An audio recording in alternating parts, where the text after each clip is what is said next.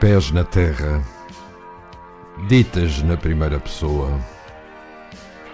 Embarcamos nesta crónica quinzenal da autoria de Raquel Ochoa e vamos sempre, sempre em frente, até, quem sabe, termos dado a volta ao mundo.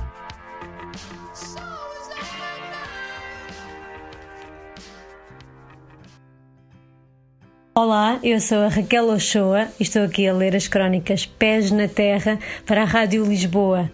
Na última sessão estivemos na Gâmbia, onde contei a minha experiência numa tensa fronteira. A Gâmbia é um país muito curtinho, comprido e muito curto. Uh, e ao atravessá-lo, uh, cheguei rapidamente à outra fronteira, a que chamei Fronteira Relaxada Regresso ao Senegal é, portanto, a minha experiência da passagem das fronteiras na Gâmbia, uma muito tensa e outra, como vão ver, muito diferente. Atravessar a fronteira de canoa e a pé, sem um carimbo a comprovar legalmente a saída do país, não é para todos. A travessia de fronteira mais louca da minha memória. No mapa online surge o pomposo, mas confuso nome Terminal de Balsas. E se é certo que existe uma barraca onde carimbam o passaporte comprovando a saída da Gâmbia, o mesmo não se passa do outro lado do rio, depois de um remador levar a balsa connosco e os nossos pertences para o outro lado.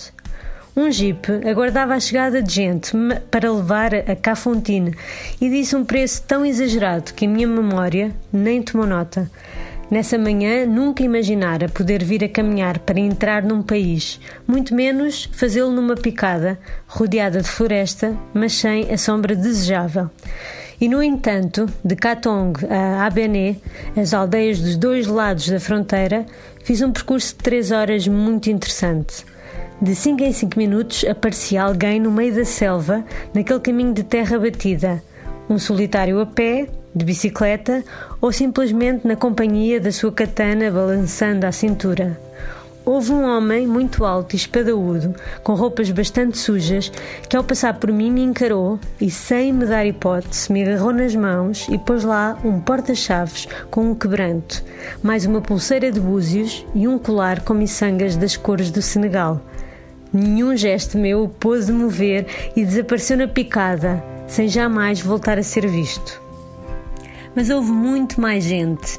Um, um rapaz que se anunciou como guia de dinamarqueses, com um gorro de lampreta rematado com um pompom e os olhos mais doces de todo o Senegal. 2. Um homem carregado com uma saca enorme às costas por aquela areia escaldante que olhou para nós cheio de pena, solidarizando-se com o peso que transportávamos nas mochilas. 3. Um homem que nos seguiu durante uns 2 km montado numa bicicleta, sempre falando, chamando-nos de nice people e fazendo referências ao seu paradis numa mistura arbitrária de inglês, francês e crioulo guineense. 4. Um homem cruzando sem sentido contrário e com os pensamentos tão longe dali que por pouco não me passou a ferro. 5.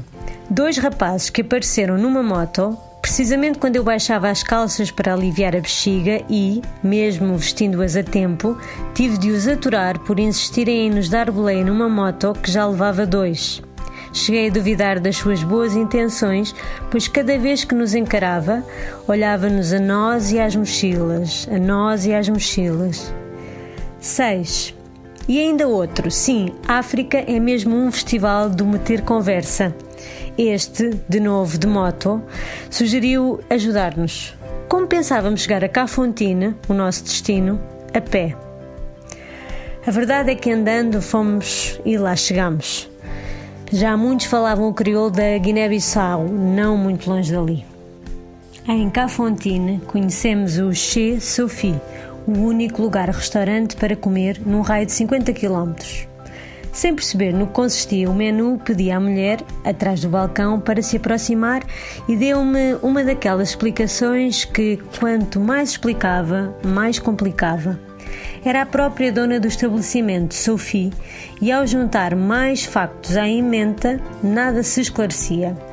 Bela e esguia, com o traje a tornear-lhe o corpo sinuoso, ia-se debruçando sobre a mesa, como se a aproximação física resolvesse a distância intelectual. O seu rosto bonito e o seu tronco ia-se estendendo sobre a mesa com a naturalidade de quem está em casa, como quem se deita na própria esteira. As nossas caras foram ficando mais perto e assim começou a nossa amizade. O restaurante tinha uma cortina com cores amarelas e vermelhas estampadas, bastante opaca. Bailava com a brisa e vedava a luz sempre que se encontrava quieta. Eram três da tarde e quando se abria, a luz cegava, mudando a cor dos rostos e também a sua expressão. A de Sophie é amigável, tornando-se a minha aliada principal nesta localidade, pois eu vinha à procura da história de Cafontine. Enquanto continuava estirada na mesa onde íamos comer, ela indicou-me um museu, um museu humilde, e pediu-me que voltasse no dia seguinte. Passámos a ir ao restaurante todos os dias a almoçar. Não havia alternativa.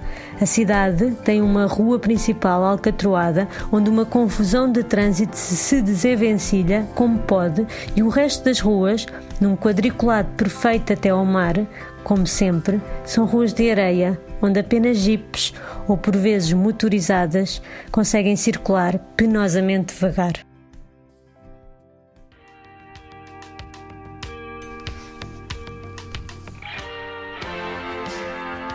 Pés na terra, ditas na primeira pessoa. Embarcamos nesta crónica quinzenal da autoria de Raquel Ochoa e vamos sempre, sempre em frente, até, quem sabe, termos dado a volta ao mundo.